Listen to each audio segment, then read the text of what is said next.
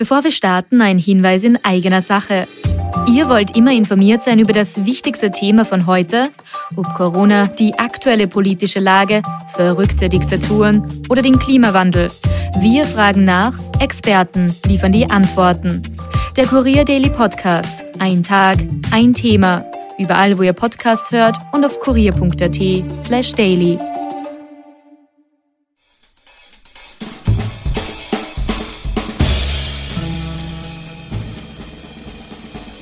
Und jetzt der Alles außer Corona Podcast mit Klaus Eckel, Michael Nirvarani und Oma Sasam. Präsentiert vom Kurier.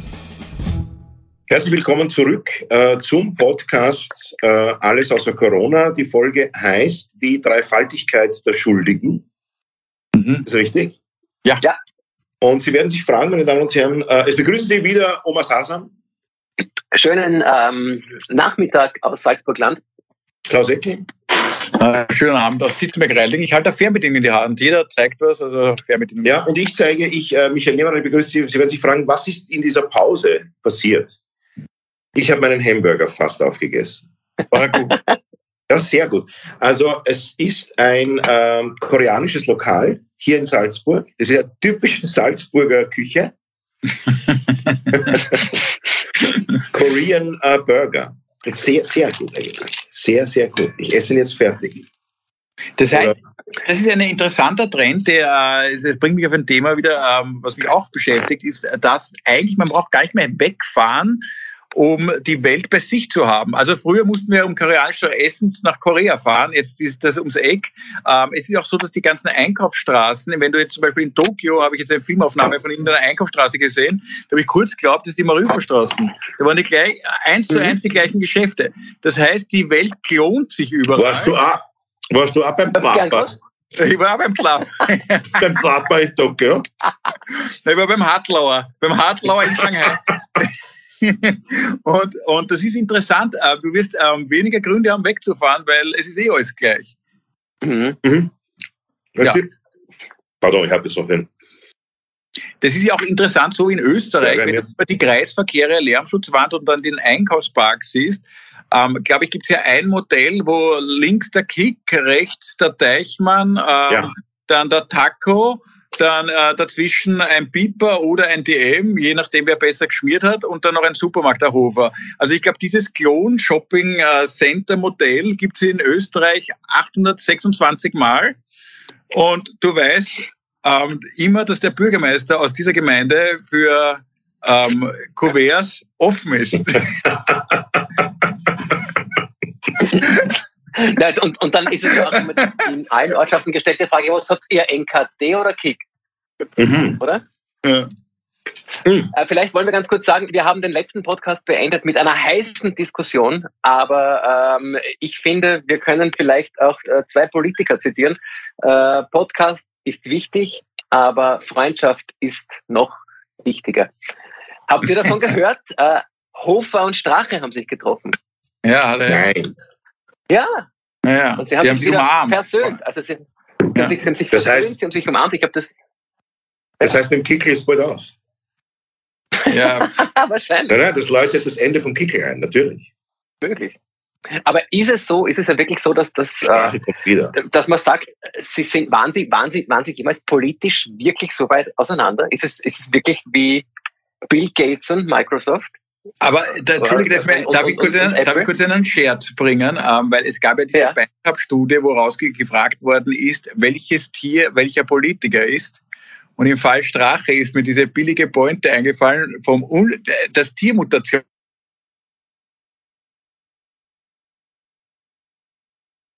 Gerade jetzt bleibt er hängen. Der ja. Kreis. Das ist zum Beispiel auch noch also, nie passiert im Podcast, dass es direkt, aber in der Sekunde vor der Pointe. Klaus, bist du noch bei uns? Gut, aber dann ist das meine Chance zu sagen, was ich sagen wollte. Ich wollte sagen, dass es ja ich bin ein Unterschied ist. Da ist er wieder. Pass auf, jetzt sage ich noch schnell fertig. Wir haben dich ja zeitlang nicht gehört. Ich fand, der Unterschied zwischen Ufer und Strache war ja nie ein so großer. Es ist ja nicht, nicht so wie, wie Bill Gates und Steve Jobs gewesen. Es war mehr so wie, wie Windows 3.1 und äh, Windows 3.11 und einer von beiden ist ein. Ja, im Prinzip ein rechter mit Stock und ein rechter ohne Stock. Mehr Unterschied war nicht. Ja. stimmt. Ich hab's natürlich meine, habt ihr meine Tierpointe verpasst? Nein, also vielleicht ja, komplett Zuhörerinnen und Zuhörer gehört, aber ich habe sie nicht gehört. Wir haben sie nicht gehört. Nein, ich, ich, wiederhole sie. Es gab ja diese Beinschab-Studie von der ÖVP. Genau. Da wurde gefragt, welcher Politiker ist welches Tier. Genau. Und ihm ist dann eingefallen, ja. dass es auch bei Politikern Tiermutationen gibt. Harte Strache hat begonnen als Unschuldslamm und mutierte zum Pleitegeier. Ja, das ist sehr gut. Schön. Viel lustig, oder? Das ist lustig, ja. ja habe ich einen Tag lang über diesen Witz nachgedacht. Weil welches Tier wäre Tier? Habt ihr euch das überlegt? Weil es gab ja diese Beinschab-Studie übrigens. Welches Tier wäre welcher Politiker? Was ich sage dir ganz ehrlich, also unter 150.000 Euro beantworte ich diese Frage nicht. ich glaube, du hast die Studie verstanden. Ja. Ich, ich, ich habe mir gedacht, ich, ja. Bitte. Ja, ich glaube, sinnvoller wurde mein Steuergeld noch nie eingesetzt. Also das hat ja der Steuerzahler bezahlt. Meine Damen und Herren, mit dem Geld, das Ihnen von der Steuer ab, für die Steuer abgezogen wird, hat Sebastian Kurz das gezahlt. Ich sag's nur. Ja? Mhm. Sehr interessant. Da wissen wir jetzt, dass, er, da wissen wir jetzt, dass der Sebastian Kurz gerne eine Zimtschnecke wäre. Zimtschnecke, ja genau. Damit er vernascht wird. Vom Peter Thiel. Die Mikkel Leitner ist ja jetzt auch irgendwie aufgeflogen mit irgendeinem WhatsApp. Äh, sie hat irgendwem geschrieben, diese scheiß Roten oder irgend sowas. Die Roten sind alles Trotteln oder irgend sowas. Aber ich habe die Mikkel Leitner mal persönlich kennengelernt und da hat sie im persönlichen Gespräch viermal hintereinander gesagt, dass die SPÖler alle Trotteln sind. Ja. Aber genau, wollte gerade sagen, das ist. Äh also das, das kriegst du von ihr auch ohne WhatsApp. Ja.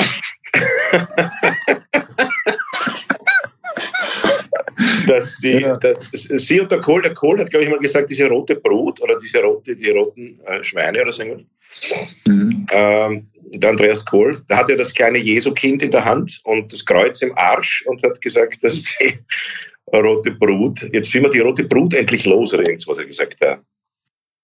Persönlich, ja. Also die Personifizierung des Heiligen Geistes, Andreas Kohl, ist ja der, die menschgewordene Hostie.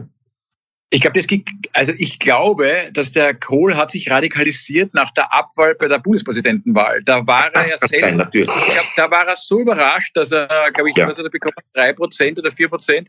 Also der, da hätte er nie damit gerechnet, dass er so unbeliebt in Österreich ist, dass 97 Prozent mit ihm nichts zu tun haben wollen, dass ja. er seitdem wie ein angeschossenes Reh herumrennt, in irgendwelche Talkshows läuft und ähm, und ja, ähm, sie, so wie Peter Westenthaler, der wird jetzt gern von, meiner, äh, von Ö24 als äh, politischer Starjournalist eingeladen, gemeinsam mit dem, der, äh, der, der, der zweite vom PZÖ, der mir auch so sympathisch ist, ähm, vergessen. Wie heißt der, ähm, der auch, ähm, ach, der ist auch beim Fellner immer, der hat auch. Ah, der Groß? Beim, ja, ja, Gerald Groß, ja, genau. Gerald, Gerald Groß. Groß. Ja. Also die zwei, die zwei Sargträger des BZÖs ähm, sind jetzt und Klaus, Klaus Hecht, ja. Dafür weiß ich, ich wäre ein neurotischer Waschbär in der Zwischenzeit überlegt. Das glaube ich wäre es. Wer meint ihr? Wir ja, haben dich wieder nicht wieder. gesehen, Klaus. Ja, nicht Entschuldigung, gesehen, besser. Optisch bin ich kein Reiz. Was? Nein, du bist sehr ja. fesch eigentlich. Danke, heute Pappen. heute Pappen, alles so. Wenn ein Kollege mich optisch anschreibt, das halte ich überhaupt nicht aus. wie, hat er, wie findest du das Programm? Du bist sehr fesch. Ja. Was sagst du zum zweiten ah, Teil? Möchte, Gute Frisur. Ich, ich möchte, ähm, ich möchte zwei Sachen ähm, erwähnen, die mich persönlich sehr beeinflusst haben. Diesmal keine Bücher, sondern ich weiß nicht, ob ihr die Sachen gesehen habt. Das eine ist, ähm, beides auf Netflix übrigens. Ähm, das eine ist ähm, uh, Don't Look Up, ähm, die ähm, satirische Komödie mit Leonardo, Leonardo DiCaprio. Großartige Erzählung, die ähm, bitte anschauen. Es gibt keinen besseren Film zur Klimakrise. Es fliegt ein Komet auf die Erde. Leonardo DiCaprio spielt einen Wissenschaftler, möchte die amerikanische Präsidentin warnen und keiner nimmt ihn ernst. Ah, und, die Republikaner, und die Republikaner am Schluss sagen einfach don't look up. Dann kommt der Komet. Fantastisch. Fantastische Idee. Der Film ist großartig. Es kommt dann noch ein Apple-Guru, der sagt, eigentlich stürzt, bricht alles zusammen, aber der merkt, in dem Plan, in diesem Kometen sind seltene Erden drinnen und die könnte man doch gewinnen. Und dann wollen sie nicht äh, vernichten den Kometen, sondern zerteilen und dann ähm, verwerten. Also ich glaube, es gibt, ich finde die Komödie, es gibt ein paar dramaturgische Schwächen, die werden auch im Feuilleton oft besprochen, aber ich glaube, es gibt keinen besseren Film zum Klimathema. Wie heißt der? Don't Look Up? Was? Don't Look Up. Unbedingt anschauen. Unbedingt anschauen. Wirklich super Film. Und das Zweite, was ich total gemacht habe, das habe ich von der ersten Staffel weg gemacht und da gibt es einen tollen Satz, Afterlife mit Ricky Gervais, den wir, glaube ich, ja. alle schätzen. Mhm. Und da gibt es am Schluss diesen wunderschönen Satz, finde ich, ähm, an den denke ich oft, weil er ist halt ein Misanthrop und hasst alle, weil er selber sich eigentlich umbringen will. Und am Schluss, das, nach drei Staffeln, das Einzige, was ihm hilft, dass er extrem altruistisch und freundlich zu allen ist. Und dann geht es ihm halt besser, eine sehr platte äh, Moral, könnte man sagen. Aber es gibt einfach diesen schönen Satz, dass er dann sagt, uh, Kindness is the superpower. Das ist eigentlich ein banal, aber er sagt das so ein, also das braucht drei Staffeln und 18 Folgen, um draufzukommen. Und ich finde es einfach wahnsinnig schön aufgebaut, bis er draufkommt, ähm, das Kindness ist das Superpower. Ja. ja alle persönlichen Lebenskrisen. Und das hat, ich finde das ähm, eigentlich schön, wenn es einem selber nicht gut geht manchmal. Wenn man da versucht, ähm, sehr hilfsbereit zu anderen zu sein, ist das irgendwie das Interessante, dass es dann ganz schnell einem besser gehen kann. Wenn man in einer Phase, wo man selber glaubt, man sollte viel bekommen, anderen noch mehr gibt, genau. Das ist interessant. Ja. Darum geht es bei uns auch vielen Menschen tatsächlich schlecht, weil wir im Überfluss nichts hergeben wollen. Wenn man im Überfluss Angst hat, dass äh, alles weniger wird, wird man ja. unglücklich, depressiv, kriegt Burnout, ist verzweifelt. Das ja. stimmt, das ist tatsächlich so. Also es gibt ja auch ein Buch, äh, heißt das Der gezähmte Mensch? Ich weiß es nicht. Äh, es gibt ein Buch, das davon ausgeht, dass eben das Gegenteil wahr ist von dem, was viele Anthropologen immer gesagt haben, dass der Mensch so ein grausames Tier ist.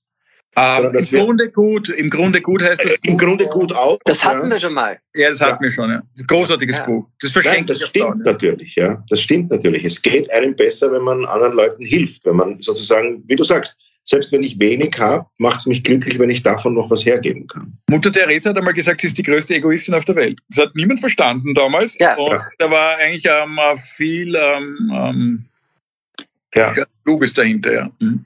Apropos, äh, lebt eigentlich Ratzinger noch? Ja. Also das hätte man gehört. Ne? Was ist passiert eigentlich? Zwei Ereignisse, Großereignisse wird es in unserer Generation noch geben. Einen neuen englischen König. Ja. Äh, mhm. Und äh, nur noch einen Papst. Ja. ich meine, gut. Nein, ich denke gerade nach, ähm, überhaupt, ich glaube, die großen Ereignisse werden sein, dass wir vielleicht sogar erleben werden, ähm, wo wir, vielleicht werden wir vielleicht werden wir irgendwann im Briefkasten Hochzeitseinladungen haben von äh, Schulpriestern, also die uns noch unterrichtet haben, die bekannt geben, dass sie ihren äh, Lebensgefährten jetzt ehelichen und ob wir dort kommen wollen. Vielleicht werden wir das auch noch erleben. Aber ich glaube, da müsste Jesus persönlich zurückkommen und ihnen sagen, eure ganze Kirche hat nichts mit dem zu tun, was ich gesagt habe. Ihr Vollidiot. Ja, das kann sein, glaubst du? Ja, ich, weißt du, was ich mir die ganze Zeit oft denke, das ist letztes Mal ist mir der Gedanke gekommen, was Religionen oft eint, ist, wenn du die Askese machst, also du entziehst dich ähm, der Sexualität, dem Alkohol, dem Essen, also offiziell, inoffiziell wissen wir, das anders abläuft, aber offiziell sollst du immer Askese betreiben, dann kommst du Gott näher. Ich denke mir oft immer, vielleicht sitzt der Gott auf einer Wolken mit drei nackten, nackten Engeln in irgendeiner Sauna, macht sich gerade die dritte Flasche Rotwein auf und denkt sich, was haben die Trotteln da unten? Mit der Askese kommt. Ja. Also, wann, wann war diese Idee, dass der Verzicht ähm, dich Gott näher bringt? Das eint nämlich die großen Religionen. Das ist ganz interessant. Das eint wirklich naja, Spiritualität durch Verzicht. Zu tun. Marsch, das ist der Marshmallow-Test der Kinder nur auf Erwachsene extrapoliert. Du ja, verzichtest auf etwas. Das wäre ein manipulatives äh, Wesen, der, warum kann ich einen Orgasmus kriegen, den ich dann nicht einsetzen darf? Weil es grundsätzlich moralisch in Gut, das musst du deine Frau fragen. Das hat jetzt nichts mit Religion zu tun. Meine Göttin. Die muss Nein, deine Göttin heißt, fragen. Warum, du, dann ist die Frage, was ist die Funktion, äh, viel grundsätzlicher, was ist die Funktion der Religion? Nein, nein, das ist was anderes. Ich entschuldige, Oma, nein, aber da muss, das ist was anderes. Funktion. Religion ist das ein großes anderes Thema. Aber was ist, warum habe ich ähm, Sinneserfahrung? Warum schmeckt mir Alkohol? Warum fressen wir wahnsinnig gern über unser Sättigungsgefühl? Und warum? Ja, aber Moment, Klaus, Klaus, Klaus, das ist, das ist natürlich falsch. Weil äh, warum möchte ich irgendjemanden so wahnsinnig gern in die Goshen hauen und darf es aber nicht? Also nur weil du es gern machst, heißt ja nicht, dass es gut ist. Nochmal? Nein, aber wir. Moment. Was ist die was Funktion Oma mal was mit der Religion? Was ist die Funktion der Religion? Eine Gesellschaft miteinander funktionierend machen und die Gesellschaft dazu zu bringen, nicht jeden Schaß sofort aufs Maximum auszukosten, sondern Sachen wie zum Beispiel mit drei Nackerten und einem Glas Wein in der Sauna sitzen, was übrigens beschissen ist für den Kreislauf, äh, vielleicht aufzuschieben. Wenn das nicht macht, ist, Herr Doktor. Ja, äh, weil wenn du es nicht machst, kriegst du erstens deinen Herzinfarkt ein bisschen später und zweitens, dadurch, dass du auf was verzichtest, kommst du weiter, weil du dich in der Zeit zum Beispiel bilden kannst, Menschen helfen kannst und der Gesellschaft helfen kannst. Das heißt, grundsätzlich ist die, die Antwort, ist die Funktion der Religion eine Gesellschaft funktionieren zu lassen. Ob das die Religion jetzt immer richtig macht und falsch macht, ist ein komplett anderes Thema. Äh, wird natürlich regelmäßig ausgenutzt äh, für, für, äh, als Instrument, um viel Geld zu machen. Aber grundsätzlich, glaube ich, ist die Funktion schon die, wenn du auf was verzichten kannst, dann kannst du deinen Genuss aufschieben, dann kannst du später mehr erreichen. Und ich glaube, das heißt, grundsätzlich ist es lebensverlängernd, sich nicht in die Sauna zu setzen mit einem Glas Wein und ähm, niedrigen Blutdruck.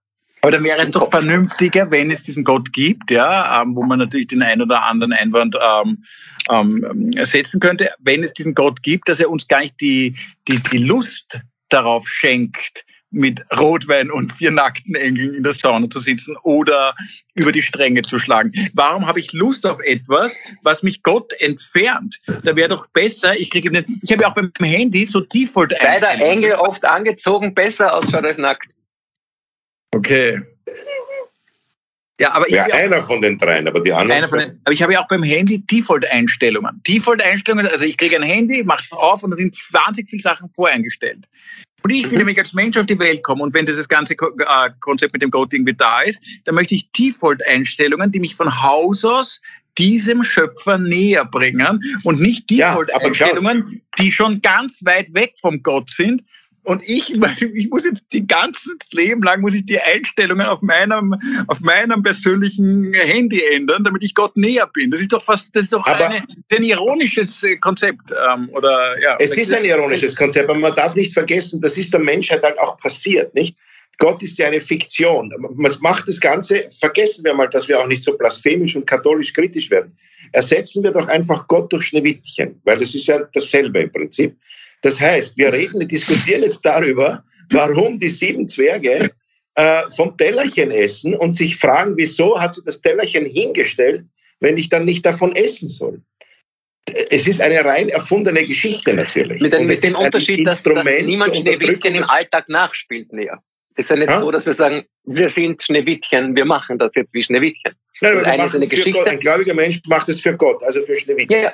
Aber, ja, aber weißt du, also, du ja nicht. Aber weißt du, was das Problem ist? Ich weiß, ich bin mir sicher, jetzt, jetzt kann ich auch wieder, ich glaube, der schlimmste Satz der letzten zwei Jahre, ich habe da eine Studie, ja, aber ich sage den auch, ich habe da eine Studie, dass ungefähr zwei Drittel oder fast sogar drei Viertel der Weltbevölkerung nach wie vor an eine spirituelle Kraft oder an ein Wesen glauben.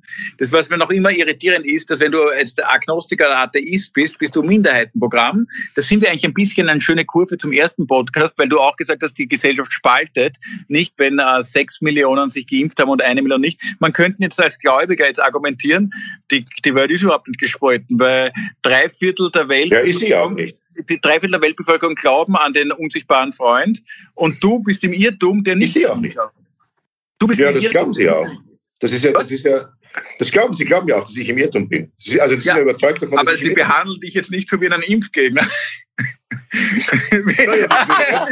sie behandeln mich schlimmer als wie einen Impfgegner, weil es immer noch, glaube ich, äh, weiß ich wie viel, äh, 70, 80 Länder geht, in denen Blasphemie, äh, also wir dürfen sagen, Gott ist ein Arschloch und ein Volltrottel und Jesus äh, ein dummer Esel. Und es passiert, außer dass sich jetzt ein paar Leute aufregen, nichts. Ich werde weder verhaftet, noch kriege ich eine Strafe. Es gibt genug Länder, ich glaube 60 oder 50, 60 Länder, in denen Blasphemie immer noch ein Strafbestand ist.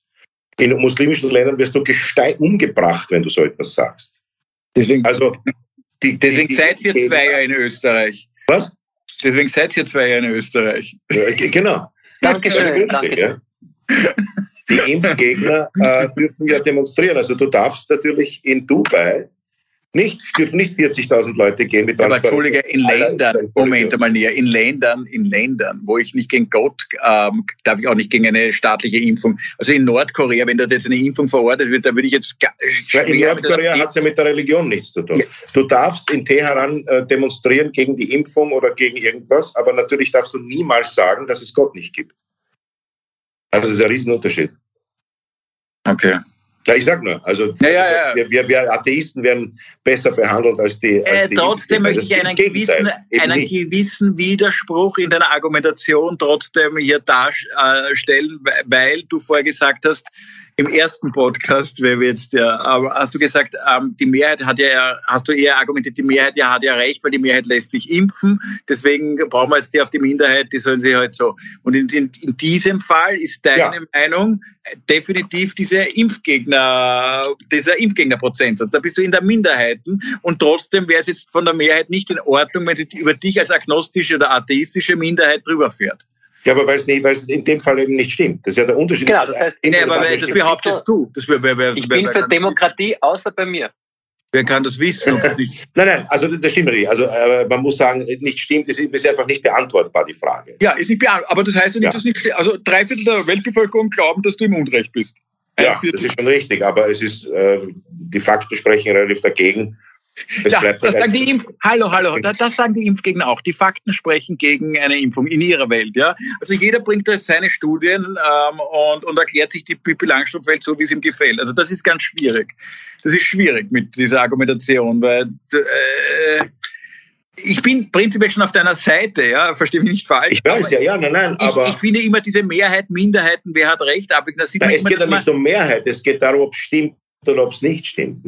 Aber da muss also die Mehrheit so kann natürlich auch. Ha? Was ist, wenn nach deinem bin, Tod Gott vor dir steht? Was ist, wenn nach dem Tod Gott vor euch steht? Dann frage ich ihn, warum er so ein, Arsch, ein unfassbares Arschloch ist und was diesem, dieser Drecksau, dieser Elendiglichen eingefallen ist, dass ein kleines Kind Krebs bekommen kann.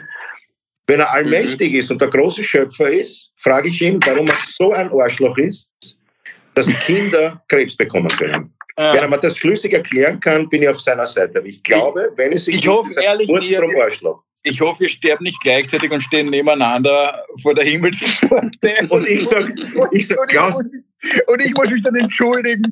Ich muss sagen, der ist normalerweise anders. Der hat was getrunken. Klaus, sag du ihm das mit dem Arschloch, bitte. Sag ihm das. Sag ihm das. Du wirst sagen, herzlich willkommen, meine sehr geehrten Damen und Herren, bei Alles außer Leben. Äh, wir sind uns hier am Himmelstor. Es begrüßt Sie recht herzlich Klaus Eckel. Ja. Ach, ja. ja. Dann soll er mir erklären, warum er den Menschen so macht, dass er den Holocaust äh, macht. Dann soll er mir erklären, wo er war, äh, wie die Titanic untergegangen ist, wenn er so allmächtig ist. Ja, gut. Äh, ich glaube, äh, der Unterschied zwischen dem, äh, dieses krebskranke Kind ist immer ein sehr gutes Beispiel, weil da ist kein menschlicher Einfluss. Die Titanic hätte keiner bauen müssen. Die Titanic war als Ganzes schon ein, ein, ein ähm, überheblicher Wurf, das stimmt, ja. ein technischer, also es ist technisch über. Äh, Aber trotzdem, wenn er so gütig ist und so großartig ist. Und ja. Also wenn es ihn gibt, werde ich ihn fragen, warum er so. Ähm, Hat übrigens ähm, in einem Interview heute war das im Radio. Ähm, Francisco war in irgendeiner banalen Barbara Kalik Show des italienischen Fernsehens, hat er sich einfach reingesetzt. Und ähm, da hat er auch genau das von sich aus, ohne Frage gesagt, dass ihm das am meisten beschäftigt warum Gott gegenüber Kindern und neugeborenen Wesen solche Ungerechtigkeit zulässt. Das ist die Frage, die, also, wo er keine Antwort hat und die ihn auch ähm, ähm, das, den Glauben schwer macht. Aber ich meine, er kann jetzt nicht mit in der Barbara Kali Show sagen, na, ich bin übrigens auch Agnostiker, weil dann. Schwierig. dann steigt, glaube ich, nicht weißer Rauch mehr für ihn auf, sondern ja, es, ja. Also, und Klaus, jetzt sag mir du, was machst du, wenn du stirbst und äh, das Schneewittchen gibt es tatsächlich und sie steht vor dir? Dann was würdest ähm, du frage ich sie, warum sie keine Frauenquote bei den Zwergen hat.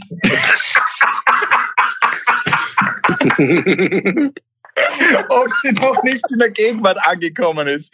Bei sieben Zwergen müssen zwei Weibchen sein. Ja, zwei, vier.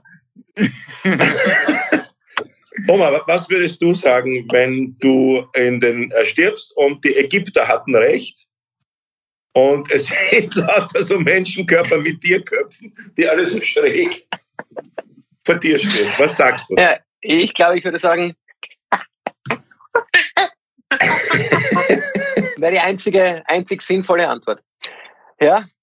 Äh, aber trotzdem, ich, habe, ich habe blöd aus der Wäsche schauen und versuchen, es äh, im Kopf in meinen Physikbüchern äh, zu erklären und eine Erklärung ja. zu finden, glaube ich. Aber mal, es, ich, geht sie, es geht sie aus, es geht sie aus, wenn du äh, Seite 14 mit Seite 70 zusammenbringst. Ich glaube, das erste, was wir machen würden, wäre der Versuch, es zu erklären, warum es doch geht. Linke und rechte Gehirnhälfte. Eine davon abstrahiert, die andere versucht immer zu verbinden. Glaube ich.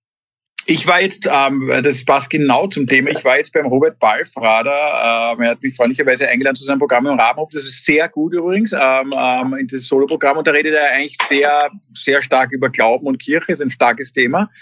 Und ähm, ähm, er ist natürlich Artist und so weiter versucht auch ein bisschen die Leute davon überzeugen. Und ich bin nachher mit ihm in der Garderobe gesessen, wir haben dann weiter über Glauben diskutiert. Und ich habe trotzdem das einzige Argument, was ich immer dagegen halte, ist, ich habe äh, beide Großmütter habe ich erlebt, die im Alter, die eine war immer gläubig und die andere hat am Ende äh, ein bisschen zum Glauben mehr gefunden. Und beiden hat es Trost gespendet. Und ich habe, und das habe ich auch dem Robert Ballfrader dann gesagt, ich finde noch immer, wenn Leute gläubig sind ja, und das leise machen, also für sich, ohne Missionierungsdruck, dann will ich Ihnen Natürlich. bedauernden, ähm, ähm, ich, ich, habe kein Bedürfnis, überhaupt kein Bedürfnis, Ihnen das den ganzen Tag in irgendwelchen Sendungen, Büchern, ich bin auch kein Richard Dawkins-Fan, der, der den ganzen Tag Menschen äh, versucht äh, zu missionieren, indem sie Atheisten sind. Ich habe darauf keine Lust. Wir alle glauben an irgendwas. Ähm, der eine glaubt ans Theater und der andere glaubt an Rapid Wien. Ich finde, ähm, ich finde, man muss, man kann, wenn ich, man, man kann auch glauben lassen. Man kann es einfach lassen. Und ich muss nicht unbedingt allen zeigen, wie viel äh, Unvernunft im Glauben auch drinnen liegt. Ja, es, in unser aller Leben liegt so viel Unvernunft. Wenn ich jetzt uns ständig missioniere, das Unvernünftige wegmissioniere, ähm, äh, da hätten wir ganz andere Gespräche wechselseitig. Ja, und vor allem, wenn du versuchst, die Urknalltheorie zu verstehen, dann äh, ist der Glaube an einen Gott als plausible äh, Erklärung für alles an nimmer so blöd. Ja, ja, was war vor dem Urknall? Ja. Was war, was, wie, wie verstehst du, was ist, was ist Unendlichkeit? Was war vor dem Urknall? Was war davor? Was, was ist hinterm Weltall? Das sind Fragen, die sich über unsere, äh, also, und die warum, Sache ist, woraus entsteht es? Es, es gibt einfach zu viele Fragen und viel zu wenig Antworten. Und Nein, wenn man sich dann eine Antwort ja, aber wir suchen, unser Problem ist, wir suchen eine Ursache, weil wir halt äh, in einem sozusagen kausalen äh, Zusammenhang nur denken können. Was ja. wir nicht schaffen, ist zu begreifen, aber das ist jetzt mit Gott, wenn es einen Gott gibt, genauso, den könnten wir dann auch nicht begreifen. Ja. Äh, und nichts über ihn aussagen, genauso wie wir nichts aussagen können über die Zeit vor dem Urknall, weil an schon die Formulierung vor dem Urknall falsch ist, weil erst durch den Urknall Zeit entstanden ist. Die Zeit hat es, das ist erst Zeit und Raum sind erst entstanden. Das heißt, es gibt weder ein davor noch ein danach eigentlich. Es gibt, es, es gibt kein vor dem Urknall. Es gibt es nicht, weil es die Zeit nicht gibt. Und das ist, die, das, ist das, was wir nicht. Aber es war davor, war es ein, was war es, ein, sagt man nicht, dimensionsloser Zustand, äh, der, weil es ja keine Veränderung gab, man weiß es nicht, man kann darüber keine Aussage treffen. Aber wenn es keine Zeit gegeben hat, ist eine Frage, wenn es davor, vor dem Urknall keine Zeit gab, wie kann es zum Urknall kommen? Weil Zeit ja als Veränderung äh, definiert ist. Und jetzt kann man schon sagen, vor dem Urknall und nach dem Urknall ist schon Veränderung. Natürlich, aber nur aus unserer Sicht. nur aus unserer Sicht. Ja, ich weiß nicht, Bruder. Vielleicht ist es doch kompliziert, weißt du. Es ist, es ist so wirklich einfach. vor dem Urknall. Ich gebe euch beiden recht, aber es ist einfach so, dass wir immer in Ursache, Physik besteht Ursache-Wirkung, Ursache-Wirkung, das ist Physik. Immer. Ja, Quantenphysik zum Beispiel schon nicht mehr. Ja. Das heißt, die Wirklichkeit Und da haben wir auch ein schönes, nur auf der eine schöne Brücke zu Wahrheit. Wer hat recht? Die abgesplitterten oder die nicht abgesplitterten? Da hast du ja wieder Messungen. Es kommt darauf an, was stimmt. eben, aber es stimmt nicht. Manchmal stimmt beides. Manchmal stimmen beide Messungen beide. abhängig vom, äh, von der Messung. Du mit der Messung veränderst du die Realität. Das ist irre. So ja. schwierig. Gut, aber ja, also ich würde sagen, Urknall wir, wir haben wir nicht gemessen, also das ist jetzt nicht, äh, ja, aber Okay, ja, es ist wirklich schwierig. Natürlich, noch einmal, es ist halt ähm, ähm, so, dass wir halt immer wieder Fragen haben, die die Naturwissenschaft nicht beantworten können. Manche kommen damit zurecht, dass es mit Unwissenheit diese Lücke füllen. Wir wissen es nicht und finden da Zufriedenheit. Manche ist dieses, für manche ist dieses riesige Loch der Unwissenheit so unbefriedigend, dass sie halt einen Buddha, einen Jesus, einen Mohammed oder wen auch immer oder 72 Jungfrauen in dieses äh, Loch äh, des, der Unsicherheit äh, reinstopfen müssen. Ähm, ich glaube, eine Tablette Ivermectin hat den Urknall ausgelöst.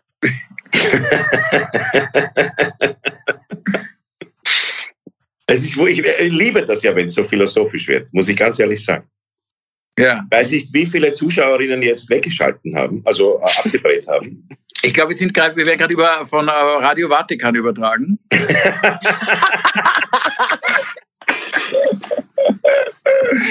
Vielleicht. Ich gebe dir auf jeden Fall recht, Klaus, dass man, ich möchte nicht Menschen ihren Glauben nehmen, solange sie nicht andere damit töten oder unterdrücken. Aber auch dann nehme ich ihnen nicht, sondern sage ich ihnen nur, setzt euch zu Hause hin und macht sich das zu Hause aus. Den Glauben nehmen hat ja keinen Sinn. Also ich halte auch nichts von missionarischen Atheisten. Aber ich bin ja kein Atheist, ich bin ja Agnostiker. Ich sage, ich kann darüber keine Aussage treffen. Es interessiert mich auch nicht sonderlich, ob es jetzt Gott gibt oder nicht. Ähm, ich weiß nur, dass alle Religionen, die es bis jetzt gegeben hat, Fiktion sind, die der Mensch einfach erschaffen hat. Die Bibel müsste zwischen den Märchen von Gebrüder Grimm und äh, Hans Christian Andersen und Science Fiction stehen. Mehr ist es nicht. Ja, ja, ähm, ja kann man eigentlich dem ähm, nichts hinzufügen, außer dass ich trotzdem es deswegen so faszinierend finde, weil ich äh, immer die äh, zwei Sachen habe. Wir sind halt, äh, das haben wir, glaube ich, schon mal besprochen, aber das denke ich aber auch oft nach, dass wir anscheinend die einzige Spezies sind, die sich über die Sinnhaftigkeit der Existenz Gedanken machen kann, beziehungsweise der die Endlichkeit ihrer Existenz so bewusst ist. Und diese, dieses Ende der Existenz, ich behaupte auch immer, die größte Kränkung von uns Menschen ist, dass wir halt wissen, dass es irgendwann für uns vorbei ist und das wäre völlig bedeutungslos. Wir sind nicht mal ein kleiner Schlatzfleck in diesem Universum, nicht in, auf der Erde sind wir ein Schlatzfleck als Ganzes betrachtet, sind wir nicht einmal ein Molekül von einem Schlatzfleck. Unsere Existenz ist völlig bedeutungslos, völlig wurscht, was wir machen, arbeiten, schreiben, denken, glauben, lieben. Ähm, keiner wird sich an uns erinnern und mit dieser großen Kränkung ähm, müssen wir umgehen. Und diese Kränkung äh, kannst du entweder tragen, indem du sagst, ja, okay, ich bin halt das, was ich bin, oder du sagst, ich fülle das auf mit jemandem, der mir Trost spendet, aber der kann da nicht sein, der muss irgendwo anders sitzen und das ist halt dann der unsichtbare Freund. Vielleicht. Eine, kleine Frage der Perspektive. Die andere Sichtweise ist, alles, was du tust, jede noch so kleine Bewegung, jeder Atemzug verändert deine Umwelt in so großem Maße, dass. Ja, das ist ja auch wurscht. Deine Umwelt ist ja auch wurscht. Das ist ja alles wurscht. Nein, überhaupt nicht. Nichts, was du tust, ist so wurscht, dass es nicht die gesamte Welt letzten Endes verändert.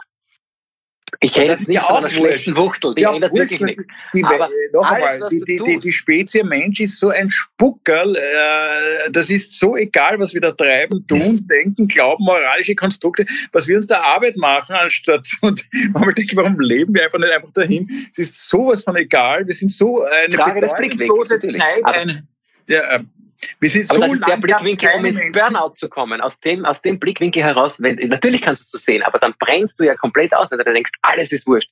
Aufgabe ist das Wichtigste. Wenn du eine Aufgabe hast, die du wichtig findest, ja, ja, das machen wir. Bleibst das, du dran. Wir drei sind ja wohl die Paradebeispiele, die einfach sich, warum mache ich dauernd irgendwas, um mich nicht an diese Kränkung zu erinnern? Weil ich könnte mich auch in der Früh hinsetzen und darüber nachdenken, dass es wirklich so, so ein Blunzen ist, was ich tue, was ich kaufe, was ich mache, was ich denke, wenn ich lieb. Ähm, ja. Aber es ist so egal. Ähm, ähm, aber wenn ich das mache, dann werde ich, äh, bin ich, habe ich immer um 10 Uhr meine achte Depression.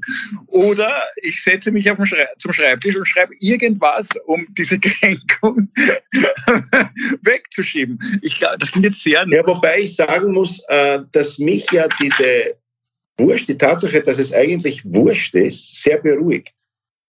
Also mich wird eher nervöser machen, dass es das alles gibt. Und ich sitze dann äh, vor dem Thron zur rechten Hand Gottes, sitzt Jesus Christus und der Teufel dann schlagen das Buch auf und sagen, sagen sie, wieso haben denn sie so viel gefressen und sind so blatt worden und die Leute verhungern? Und dann sage ich, ja, puh, weiß jetzt auch nicht, ich habe hab eh so Sodbrennen gehabt, was sie machen. Ja, sag, aber warum haben sie nicht, was, was ist los? Wieso haben sie nicht äh, den Flüchtlingen in Moira geholfen, sondern irgendwelche Witze geschrieben? Was ist mit ihnen? Also mich beruhigt es eher, dass wirklich wurscht ist. Und mhm. dass ich nicht mich verant ich werde mich nicht verantworten müssen vor irgendeiner Entität oder wie heißt es Entität in der Philosophie? Entität heißt es gerade. Entität. Ent Entität. Ent ich werde mich nicht vor Donald Duck verantworten müssen. Das beruhigt mich. Ich muss mich vor mir selbst verantworten. Das ist das schon schlimm genug. Aber stell mal vor, eine Religion, ähm, aha, das ist aber eine spannende Frage. Es wäre, jetzt könnte man das wieder umdrehen, diesen Gedanken und sagen, wenn dieser Gott wirklich moralische große Werte hat und ich verteidige da noch immer ähm, die, die Botschaft Jesus ist ja großartig. Na, ja, das ist meine, fantastisch. Ja, ist ja großartig. Wenn wir daran ganz fest glauben würden, würden wir uns ja weltlich viel moralischer Verhalten. Also Natürlich. wenn wir jetzt das Neue Testament, also nicht alles, muss man immer sagen, aber wenn man zum Beispiel eben, ich finde auch immer, was du nicht willst, dass man dir tut, das füge auch keinem anderen zu. Ähm, das finde ich so einen moralischen Kodex, äh, mit dem kannst du eigentlich durchs Leben schreiten und das wird, äh, das ist ein, ein unglaubliche gute Leitschnur ähm, äh, für die für fürs Verhalten gegenüber anderen. Und, und äh, ich glaube, ich glaube, es wäre eigentlich gescheiter, wenn wir da mehr, mehr Spiritualität hätten, wenn wir das mehr glauben. Natürlich. Weil dann wären wir moralischer vielleicht. Natürlich. Was sich damit deckt, dass ich gesagt habe, Religion mit ihrer moralischen Seite ist dafür da, die Gesellschaft funktionieren zu lassen. Ob es jetzt Genussaufschub ist oder äh, das Zusammenleben mit anderen. Äh, das mit Genussaufschub verstehe ich gar nicht. Aber Nein, das mit Genussaufschub so. verstehe ich auch überhaupt nicht. Wieso, was soll das bringen? Wenn da jetzt die Tür aufgeht und es kommt die Cindy Crawford, warum was soll ich da aufschirmen? Den Podcast schiebe ich auf, aber doch nicht die Cindy Crawford. Nein, weißt du, wie alt die, Entschuldige, die Cindy Crawford ist jetzt auch schon 62, oder? Die muss ja relativ genau. alt. Ja, ist sicher noch eine attraktive Frau. Ich, ich sage jetzt nur, ich, du, du hast jetzt so ein, Be ein Modelbeispiel aus den 80er Jahren gerade vor Augen. Ja. Also, also ich, ich, noch einmal, ich bin auch ein großer, äh, ich fand auch, äh, weiß ich nicht, äh, Audrey Hepburn. Äh, jetzt vielleicht weniger. also aktuell bin ich mir jetzt nicht sicher, aber ist eine wunderschöne Frau. Ich glaube, dass es, dass es bei der Religion das große Problem ist, dass man sie so leicht missbrauchen kann. Ja. ja. Äh, und dass es so leicht geht, weil natürlich eben diese Kränkung so groß ist Jetzt habe ich da jemanden, der hat ein seltsames Gewand an, ja, läuft mit einem brennenden Täschchen herum und sagt mir, er hat den direkten Draht zu dem Typen, der mir das Leben so schwer macht und der kann mir ganz genau sagen, was ich tun soll, dass mir der mein Leben schöner macht. Und wenn ich die. wie ist das, wie ist das, Täschchen? Das, das, das, neue Handy vom Oma, der heiße, der heiße, der heiße Draht. Äh, und wenn ich jetzt sozusagen das Selbst, der Problem ist, dass wir das selbst filtern müssen. Und das ist, glaube ich, die Verantwortung, die wir tragen und der Sinn äh, unserer Existenz, ist, dass ich selber für mich daran arbeiten muss, dass ich ein besserer Mensch werde, was auch immer das heißt. Also ein empathischer Mensch, empathischerer Mensch werde und vielleicht eines Tages ein ruhiger, gelassener Mensch werde, der anderen helfen kann. Aber ich muss an mir selber arbeiten ich, ich hab, es gibt niemanden, der mir das, so wie es keinen Arzt gibt, der mich heilen kann, das muss ich selber machen. Der Arzt kann mir die Landkarte dazu geben oder im allerschlimmsten Fall kann er eben sozusagen den Eingriff wie der, wie der, wie der Oma bei der Operation einen Eingriff machen. Aber das Leben leben muss ja dann ich. Ich muss dann gesund werden. Und ich glaube, so ist es mit, der, mit dem Glauben auch. Ich habe ja natürlich nichts dagegen, wenn Menschen glauben. Im Gegenteil. Also ich finde das ja eines der spannendsten und interessantesten Themen, wir sind die einzige Spezies, die sich die ganze Zeit die Frage stellt. Die Tiere stellen sich diese Frage nicht. Das wissen wir aber, aber nicht. Ja, Moment. Vielleicht, vielleicht denkt sich ja, vielleicht denkt ja. sich ähm, äh, äh, eine Weinbergschnecke die ganze genau. Zeit, warum habe ich das Häusel da hinten am, am Rücken? Ja. Und haben Weinbergschnecken Häuser? Nein. Ja, ja. Im 19. Ja. Bezirk gibt es nur Nacktschnecken, weil da sind die Häuser so teuer, dass sich nicht einmal die Schnecken leisten. Nein, aber, aber, aber ich habe mir manchmal gedacht, eben auf den Satz, der Mensch ist das einzige Tier, das sich die Frage nach der eigenen der Sinnhaftigkeit der eigenen Existenz stellt. Die anderen Tiere stellen sich die Frage nicht. Und immer gedacht, vielleicht nicht, weil sie es nicht können, vielleicht haben sie die Antwort schon. Naja, ja. Vielleicht sind die Tiere alle in dem Zustand, dass sie schon wissen und sich denken, dieser arme Affe, der weiß es mhm. noch nicht. Wir alle wissen schon. Aber vielleicht ist es, ja, das ist Erleuchtung, die du ansprichst. Erleuchtung ist die, ja. du hast die Antwort auf deine Existenz. Vielleicht bin ich in dem Aber Moment erleuchtet, wo ich mich nicht mehr frage, was das alles soll. Das wollte ich gerade sagen. Das ist, das ist es. Der Zustand der Erleuchtung ist vielleicht der Moment, wo du dir diese Frage gar nicht stellen kannst. Oder musst. Ich bin auch ja. noch ein bisschen hängen geblieben bei dem, was der Nier gesagt hat. Da habe ich jetzt nachgedacht, ähm, dieses mit den komischen Kleidern. Und ähm, da bin ich, äh, das ist eigentlich interessant, weil du das gesagt hast, das, wie, wie wichtig für uns Menschen Symbole sind. Ich glaube, wenn die ganze ja. Kirche, stell dir mal vor, die kommen in Kapuzenpulli und mit den ähm, Adidas Sneakers und sagen, du pass einmal auf, da ist, der, da ist einer, der, der sagt, er macht das, macht das. Da sagen erst, warum? Aber der zieht sich dann seltsam an. Der wohnt in viel zu hohen Gebäuden, die wahnsinnige ja. Heizkosten verschlingen. Äh, da sind unbequeme Bänke eingebaut, das ist alles mit Prunk und so weiter. Das heißt, das Symbol ist, wenn, der, wenn das total normal passieren würde in normalen Wohnhäusern, hätte sich ja das Ganze nicht durchgesetzt. Durch diese ganze Symbolik äh, wird das erst, äh, kriegt das so eine Macht. Das ist auch das gleiche äh, Sebastian Kurz-Phänomen, könnte man sagen. Ähm, das war ja unglaublich aufgeladen mit 80.000 ähm, ähm, Scheinwerfern in der Stadthalle beleuchtet, von unten die Bühne, die ihn hochhieft, ja, wo ich mich auch jetzt seit Jahren immer frage, wo sind jetzt die 100.000 äh, türkisen Krawatten hin? Also die, die haben jetzt wahrscheinlich die Flüchtlinge und werden mit denen abgeschoben nach Afghanistan mit den abgezogen. Sebastian Kurz Krawatten um den Hals, ähm, äh, weil es ist ja, ähm, ja wurscht, das war jetzt gemein. Ähm, aber man merkt richtig, wie wichtig, wir haben eine Sehnsucht nach Symbolen. Das ist unvorstellbar. Das ist eine unglaubliche ja. Inszenierung ist, der, ist, die halbe Miete, wenn die ist drei Viertel der Miete. Und ich glaube, es wird immer schlimmer. Es ist vier Fünftel Inszenierung. Show, ja. Es ist alles. Vielleicht würden wir im Parlament, äh, wenn es im Parlament äh, Effekte gäbe wie Trockeneis, viel mehr Glauben schenken. Stell dir vor. Jemand taktet was. Jemand trocken, dann, dann hältst du sieben Minuten eine Rede, bist fertig und hinter dir Riesenfeuerwerk. Gewonnen. Das ist sehr lustig. Ja, das wär's. Ich glaube, das ist die Rettung der Politik. Das ist die Rettung. Ja. Das ist der altbekannte Spruch. Äh, der Kickelzauber, der der Hase Macht die Partei den größten Scheiß, hilft dir nur noch Trockeneis. Was, sag nochmal? Macht die Partei den größten Scheiß, hilft dir nur noch Trockeneis. Das ist dann der Spruch. Äh, da haben wir schon den Titel für die jetzige Folge, oder? Die äh, zweite Folge heißt, macht die Partei nur noch Scheiß. Was? Macht die Partei den größten Scheiß, hilft dir nur noch Trockeneis. Hm? Das ist sehr schön. Sehr schön. Ich glaube, der äh, längste Titel seit ähm, unserer Menschengedenken. Ja, eigentlich. Äh, ah. Ja, ähm, eine kleine Aufgabe für uns, die wird dann eh wieder vergessen. Jeder muss sich überlegen, wie die Inszenierung äh, bei äh, Pamela Rendi-Wagner in der Rede aussehen muss. Ob das Trockeneis reicht, weiß ich nicht. Ich glaube, sie würde, weißt du, was sie machen würde? Ich glaube, sie würde den Doskozil zersägen, aber nur bei ihrem Trick würde die Säge wirklich so funktionieren, wie eine Säge funktioniert.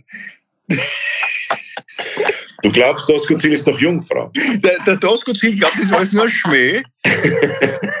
Meine Damen und Herren, wir zeigen Ihnen nun den Trick der zersägte Landeshauptmann. Plötzlich, hoppala. ja. ja, meine Lieben, wir sind schon wieder bei 42 Minuten fast. Ja. 43 Minuten. Es ist verflogen, finde ich. Ich hoffe, dass wir, wir waren sehr ernst, aber ich finde es schön eigentlich. Also. Ja. Ja, ich glaube, wir rennen jetzt eh schon bei der Podcast-Liste sind wir von Comedy zu der Philosophie-Abteilung rübergewandert. Was ja. ja. Wir sind irgendwo zwischen Richard David Brecht und ähm, äh, Konrad Paul Liesmann. Und, und Rosamund Pilcher. und wir enden, wir enden unterm Bergdoktor. Ja, aber jetzt, ja.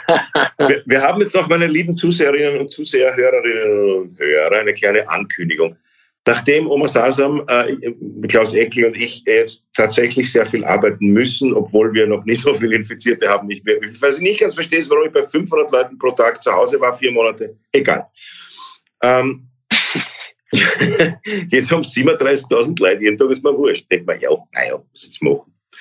Auf jeden Fall, äh, vielleicht ist das Leben auch so. Äh, Aber ist, das ist ja eigentlich, schau, das ist Österreich. Der, der, regt, der Österreicher regt sich auf, warum trotz dieser Zahlen wir jetzt eigentlich wieder öffnen können. Und eigentlich müsste, eigentlich müsste man ein, eine Party schmeißen, also die man nicht schmeißen darf, weil die letzten zwei Jahre uns so viel Wissenschaft, äh, Glück und nicht Glück, Erkenntnis gebracht haben, äh, dass wir das jetzt so machen können. Das ist das eigentlich, stimmt, ja. Eigentlich sollten mhm. wir das feiern und, und wir ja. regen uns aber darüber jetzt schon wieder auf, dass die Wissenschaft uns dieses Geschenk gemacht hat eigentlich. Also Entschuldige, ich habe mich unterbrochen. Bitte. Ja, aber wir regen uns ja gar nicht auf. Wir freuen uns drin. Doch, der Nie hat, der Nie hat ja gesagt, ich verstehe das jetzt nicht. Dass ich ich finde ja, dass... Der Nie ich, verstehe, ich verstehe mich nicht. Ja, so, ich stehe da früh auf. Das verstehe ich, das verstehe ich, ja. Ich schaue auf die Zahlen 43.000, denkt man, naja, da gehe ich jetzt zuerst einmal ins Kaffeehaus, trinke mal was. dann gehe ich auf die Probe, da sehe ich 8, 9 Leute, dann gehe ich Mittagessen und dann. Und dann gehen wir ins Kitzloch. dann gehen wir ins Kitzloch.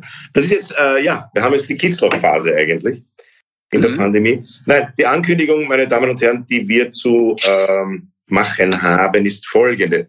Wir sind äh, hochbeschäftigte ähm, Künstler. Arbeitslose. Arbeitslose.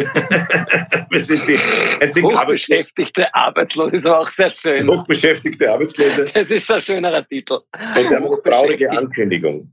Das ist die letzte Folge unseres Podcasts. Wir müssen aufhören.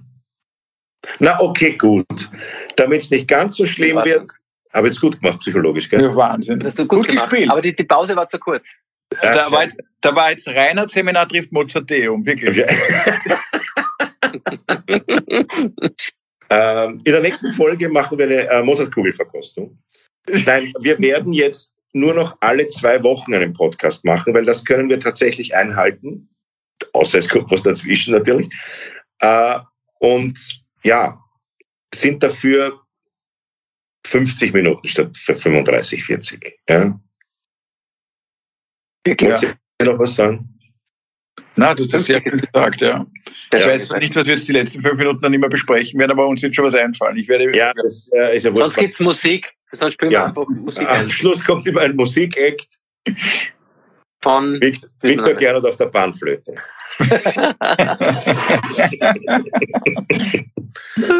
also wir sehen uns in zwei Wochen wieder. Ähm, das waren die waren Doppelfolgen mit dem Titel ich habe alles vergessen. Die drei Amigos auf der Autobahn, ich weiß es nicht mehr, wie wir. Dreifaltigkeit der Schuldigen. Ah ja, die Folge, Folge äh, Dreifaltigkeit der Schuldigen und die Folge Macht die Partei nur noch Scheiß. Nein. Oder hochbeschäftigte Arbeitslose, was wolltest du? Äh, was ah, hochbeschäftigte Arbeitslose ist auch nicht schlecht, ja. Das nehmen wir. Also für die zweite Folge nehmen wir hochbeschäftigte Arbeitslose. Ja. ja. Das waren die Folgen. Nein, ich würde sagen, die drei hochbeschäftigten Arbeitslosen zumindest. Also die damit man uns weiß, ja. oder? Okay, ja. Also, also die, die, folgen die drei äh, von der Tankstelle und alles hat ein Ende, nur die Wurst hat zwei. Wir verabschieden uns herzlich. Vielen Dank. Und wünschen zwei schöne Wochen und sehen und hören uns wieder. Tschüss. Ciao.